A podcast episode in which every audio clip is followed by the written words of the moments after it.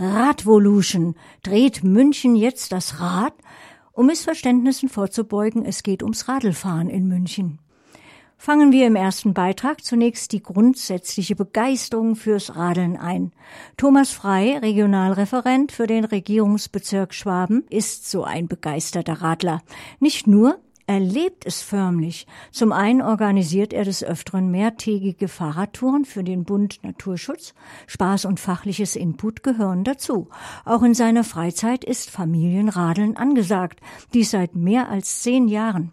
Im nun folgenden Telefoninterview mit Thomas Frei werden wir von seinen langjährigen Erfahrungen profitieren. Auch hat er jede Menge Tipps parat. Kollegin Petra Spitzfaden führte das Interview. Es wurde vor der Sendung aufgezeichnet. Herr Frei, wohin haben Sie Ihre Radreisenden schon so insgesamt geführt? Ach, eigentlich gar nicht so weit weg, weil man kann so viel in der nahen Umgebung erleben. Äh, da bin ich jetzt mal, wenn ich aufs Radl steige, wieder neu überrascht, wie viel man in der Nähe erleben kann und neu erkunden kann. Und Ihre letzte Reise war zum Beispiel wohin? Ach, also meine letzte Radeltour war mit meiner Frau zusammen, also ich wohne im Allgäu, einfach zwei Tage im 30 Kilometer Umkreis, ohne Plan vorher, einfach drauf losgeraten und es war wunderschön. Jetzt packen Sie ja auch immer mal wieder Ihre Kinder mit ein und radeln mit denen. Äh, wie alt waren denn Ihre Kinder, als Sie das erste Mal mit ihnen zu einer mehrtägigen Tour aufgebrochen sind? Also da waren die noch ganz jung. Unser Kleiner, der hat gerade so sitzen können, dass wir ihn in den Radlanhänger haben reinpacken können. Unser Großer hat, glaube ich, so auf dem kleinsten Radl gerade äh, treten können. Das war, da waren wir, ähm, sind wir ins Tiroler Lechtal gefahren. Ein wunderschöner Radlweg, traumhaft, gerade für Kinder, fernab von der Straße. Wir haben dann teilweise, wenn der Große hat nicht mehr können, dann hat man halt das Radl auch noch, dieses kleine Kinderradl auch noch irgendwie einen Anhänger drauf äh, gepackt. Aber das sind wirklich Wochenenden, die ich in meinem Leben nicht äh, vergesse, weil es einfach so vielfältig und schön ist und man braucht da auch gar nicht weit fahren, sondern man kann eigentlich alle paar hundert Meter was Neues entdecken. Jetzt so ein kleines Kind ist ja nicht so derjenige, der jetzt so Rasenstrecke macht.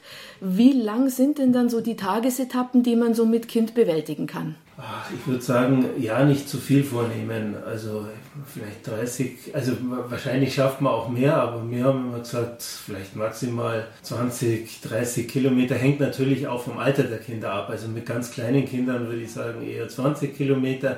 Gut, dann Ältere, die haben dann schon oft einmal einen sportlichen Ehrgeiz auch, den man natürlich auch befriedigen sollte. Da kann man sich dann auch einmal mehr vornehmen.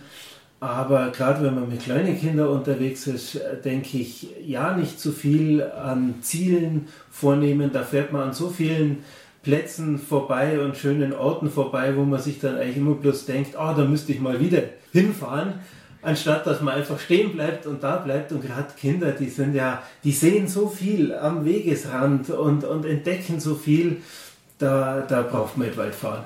Und wie gestaltet sich dann so ein Radeltag? Wann geht es dann da morgens los?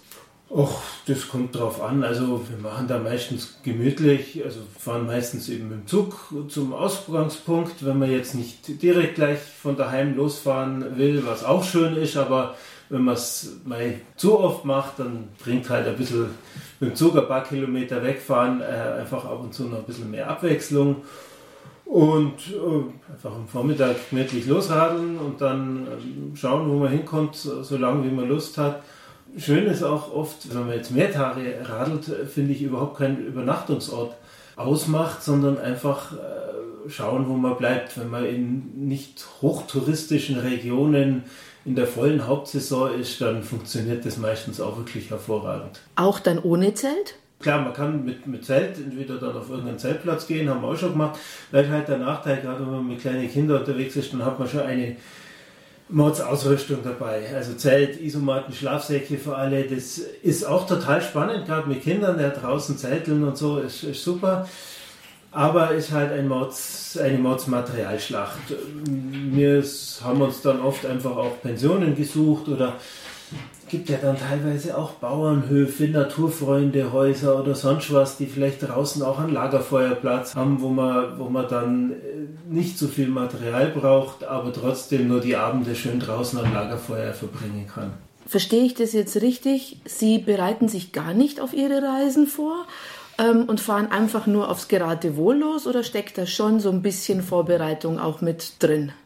Also es ist unterschiedlich. Ist beides spannend, glaube ich. Gerade wenn man mit Kindern unterwegs ist, äh, denke ich, so ein bisschen schauen, vor allem die Strecken, die man macht, dass das eben Radlwege sind, die wirklich nicht an Straßen gehen, die eben auch für Kinder, wenn die dann selber auf kleinen Rädern selber fahren, also wirklich gefahrlos befahrbar sind.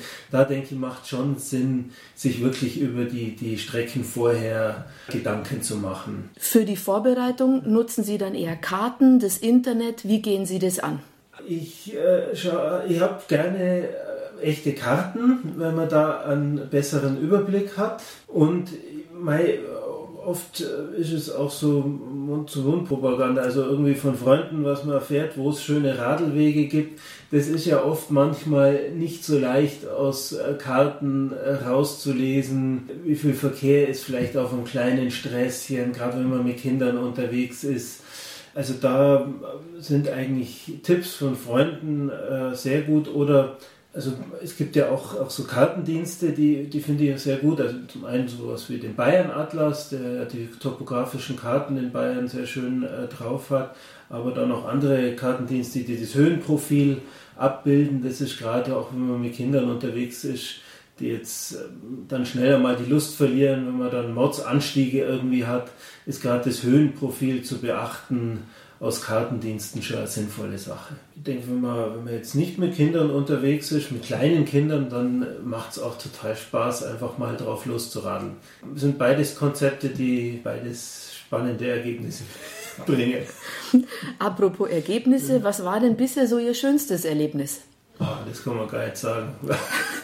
da haben wir schon so viele tolle Sachen erlebt. Zum Beispiel, wenn es so einen richtigen warmen Sommerregen hat und man radelt da durch den warmen Sommerregen, zieht dann mittags vielleicht nur die Schuhe aus und macht eine Moorerkundung barfuß. Und wenn es dann am Abend aufhört zum, zum Regnen und es bricht so die Sonne in der Dämmerung raus, also da haben wir schon äh, an Stellen so tolle Sonnenuntergänge gehabt, batchnass, dreckig, aber glücklich. Das ist ein wunderbares Schlusswort. Herzlichen Dank fürs Gespräch. Gerne.